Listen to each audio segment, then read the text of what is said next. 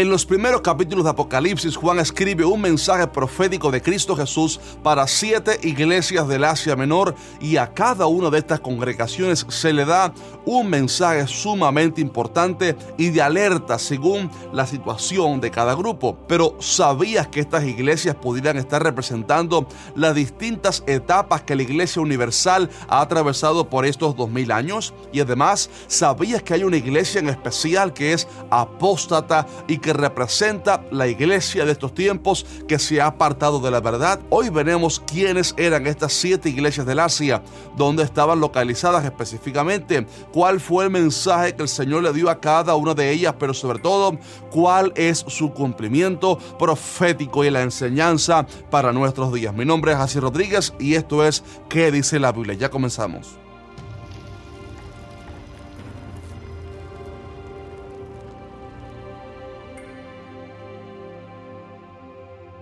Si te gustan los temas de apocalipsis y eventos del fin, entonces estoy seguro que este canal llamado ¿Qué dice la Biblia? te va a edificar muchísimo porque aquí publicamos mucho contenido alusivo a las profecías, a las profecías del fin escatológicas, así que te recomiendo que te suscribas ahora mismo y que actives la campana de notificaciones para que no te pierdas ninguno de nuestros videos. Bien, todos sabemos que el libro de Apocalipsis surgió cuando, estando el apóstol Juan preso y desterrado, en la isla de Patmos, de repente el Señor Jesús se le apareció en el día del Señor para darle una impresionante serie de visiones sobre lo que ocurriría al fin de los tiempos, en el final de los tiempos. Pero es curioso que al inicio, antes de mostrar las distintas revelaciones como la de la bestia, por ejemplo, la mujer, el dragón y demás, antes el Señor manda a Juan a escribir un mensaje para cada una de las siete iglesias del Asia Menor. En el uso del Nuevo Testamento, el término Asia se refiere a la provincia senatorial romana que comprendía el territorio entre Bitinia, Licia y Galacia hacia el este y el mar Egeo hacia el oeste.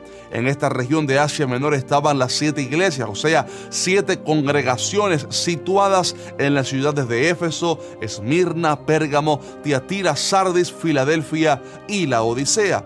Y a estas congregaciones el Señor les manda un mensaje para, en algunos casos, llamar al arrepentimiento debido a que habían algunas cosas mal, en otros casos para sacar a la luz pecados que había en la iglesia, pero en otros sencillamente animar a la iglesia a perseverar y seguir adelante en su fidelidad a Cristo. Es muy posible que en las próximas semanas haga un video por cada una de estas iglesias explicando el mensaje que el Señor le dio a cada una y aclarando el contexto para entender por qué el Señor le dio cada mensaje. Si le gustaría que haga esa serie de videos, déjeme un fuerte like para saber y si llegamos a los 50 mil likes en este video, haremos esa serie mediante el Señor. Sin embargo, en este video me quiero enfocar principalmente en el cumplimiento profético de cada una de estas iglesias, o sea, que está representando cada una de ellas. Y la razón por la cual creemos esto es porque a pesar de que estas iglesias fueron reales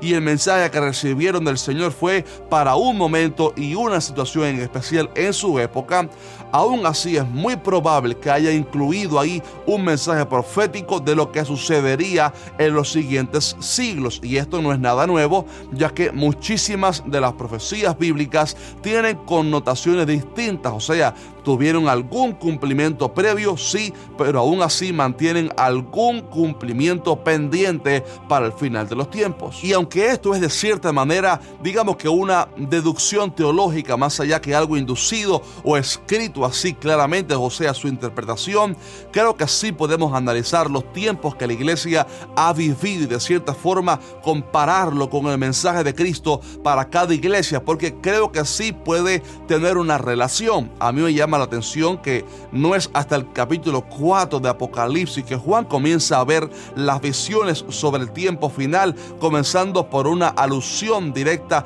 al arrebatamiento de la iglesia cuando Juan ve una puerta abierta en el cielo y una voz que le dice sube acá. De ahí en adelante el apóstol ve las visiones sobre lo que sucederá en los siete años de tribulación y posterior a esto, pero es al menos llamativo que en medio de un libro tan profético Dios dedique sus primeros capítulos a mandar un mensaje a siete iglesias del Asia Menor con mensajes distintos, pero todos llamativos y proféticos. Quizás Dios lo permitió así para dar alguna señal de las distintas etapas que la iglesia atravesaría a lo largo de estos años hasta su regreso. Permíteme explicarle a continuación qué etapa pudiera estar representando quizás cada iglesia del Apocalipsis para luego enfocarme en las dos últimas. Primeramente, la iglesia de Éfeso representa la iglesia decadente en la era apostólica desde el año 31 hasta el año 100 después de Cristo. Luego de años gloriosos de avivamiento, la iglesia se comenzó a enfriar lentamente, como casi siempre pasa cuando una congregación se descuida en la oración y búsqueda de Dios. Pero a esta iglesia Dios le mandó a recuperar su primer amor. En segundo lugar, tenemos la iglesia de Esmirna, que representa la difícil época de la persecución, o sea, los primeros 300 años de la iglesia, pero específicamente desde el año 100 hasta el 313 después de Cristo, cuando la iglesia fue sumamente perseguida por sus enemigos. A esta iglesia el Señor le dijo, no temas en nada lo que vas a padecer, y añadió, sé fiel hasta la muerte, y yo te daré la corona de la vida. Luego tenemos en tercer lugar a Pérgamo, que representa la época imperial desde Constantino hasta el papado, desde el 313 hasta el 538. También tenemos a la iglesia de Tiatira, que representa la época papal desde el 538 hasta la Reforma, más o menos hasta el 1563, donde la iglesia verdadera tuvo que luchar en anonimato contra las mentiras del catolicismo. Casi al final tenemos la iglesia de Sardis, que representa la época de desde la reforma de Martín Lutero hasta el 1798. Pero al final se ven a dos iglesias muy distintas que sí creo firmemente que representan las dos iglesias que caminarían paralelamente al final de los tiempos y me refiero a las iglesias de Filadelfia y la Odisea. Yo llamo a estas dos iglesias las dos iglesias paralelas porque están caminando en un mismo tiempo y supuestamente en una misma dirección, pero una está podrida por dentro y otra es fiel a la palabra de Dios. Pregunto, ¿habrá dentro de la grey de Dios verdaderos cristianos que viven en santidad y aquellos que viven en pecado y que han apostatado en sus corazones? Déjenme saber en los comentarios, pero yo creo que obviamente sí. De hecho, Jesús habló muchísimo sobre este paralelismo en sus enseñanzas. Por ejemplo, él habló en la parábola sobre el trigo y la cizaña creciendo juntos en el mismo terreno hasta que al final tomen caminos distintos en el juicio. Primeramente veamos la iglesia de la Odisea. Este representa a los creyentes tibios que han apostatado de la fe y su fidelidad a Cristo. A este grupo el Señor les dice, yo conozco tus obras, que ni eres frío ni caliente. Ojalá fueses frío o caliente, pero por cuanto eres tibio y no frío ni caliente, te vomitaré de mi boca. También el Señor le dijo, porque tú dices, yo soy rico y me he enriquecido y de ninguna cosa tengo necesidad y no sabes que eres un desventurado, miserable, pobre, ciego y desnudo. Históricamente esta iglesia se creía rica porque en su ciudad había un centro bancario muy prestigioso que provocó que los miembros de la iglesia fueran gente muy próspera y aunque aclaro que la prosperidad de ninguna manera es mala en sí, esta iglesia había puesto su confianza y amor en el dinero, lo cual sí es un pecado, y se creían que eran fuertes porque tenían muchas finanzas. Por esta razón, Cristo les dice que eran pobres espiritualmente. También se dice que tenían una industria de lana en su ciudad, en la cual producían lana lustrosa de alto costo y muy popular de la que ellos se jactaban. Por esta razón, Cristo los reprende diciéndoles que estaban desnudos. También tenían un centro de producción de medicina para los ojos. De hecho, la ciudad era un centro muy popular de medicina que los hacía enorgullecerse también. Por esta razón, Cristo les dice que son ciegos y no lo saben. O sea que su medicina no ayuda cuando el problema es espiritual. Mi hermano amado, esta iglesia de la Odisea se había confiado en sus finanzas y su vanagloria humana, en sus fuerzas humanas, se había puesto su mirada en lo terrenal y se había prostituido espiritualmente. Lamentablemente esta congregación representa la iglesia apóstata del último tiempo. La palabra de Dios advierte que antes que se manifieste el anticristo se manifestaría primero la apostasía, lo cual es sencillamente todas las corrientes de errores doctrinales que enseñan a la gente a vivir en el pecado y apartarse de la verdad que una vez conocieron. La apostasía es lo que hace que, por ejemplo, personas se aparten de la fe siguiendo sus concupiscencias, como ha acontecido con cantantes cristianos recientemente. También parte de la apostasía es la avaricia humana de líderes y congregaciones que han puesto su enfoque únicamente en lo material, como la iglesia de la Odisea, predicando un evangelio únicamente de prosperidad y materialismo, en el cual no le predican de santificación a la gente ni del infierno para que no se les vaya y se les entretiene con un mensaje superficial de dinero y prosperidad, un mensaje de avance, conquista, expándete, pero donde no se les habla de Cristo, el mensaje de la cruz ni de la santificación. Esta gente han puesto su confianza en las riquezas, en el materialismo y no quieren despertar a su gente para decirles que Cristo viene pronto y que hay que vivir en santidad porque no les conviene que la gente levante la mirada hacia las profecías del fin. Pero también la Odisea representa a la iglesia que está tibia en cuanto a su santidad porque ni se consagra ni se declara mundana, ni está fría ni caliente, sino que es tibia, le gusta jugar con el pecado. Esta iglesia quiere mezclar lo santo con lo profano, quiere llamarse santa, pero vive en el pecado y hasta lo defiende. Hoy en día tenemos iglesias que han permitido tanta mundanalidad y pecados sexuales en sus púlpitos, permitiendo matrimonios homosexuales, permitiendo que ministros y líderes de la iglesia se divorcien solo por cuestiones injustificables de, por ejemplo, desacuerdos matrimoniales y se casan otra vez como si nada por razones, insisto, injustificadas. Hay una gran diferencia, razones injustificadas ante Dios, trayendo así la ira de Dios sobre ellos, permitiendo también que, por ejemplo, músicos mundanos se suban en el altar a ministrar, lo cual Dios aborrece porque es fuego extraño. Esta iglesia apóstata está en tibieza y ha permitido tanto pecado que han sacado a Cristo de sus cultos y ya no tiene presencia porque Dios no puede manifestarse donde el pecado es permitido. En fin, esta iglesia representa a todo aquel, a toda aquella persona,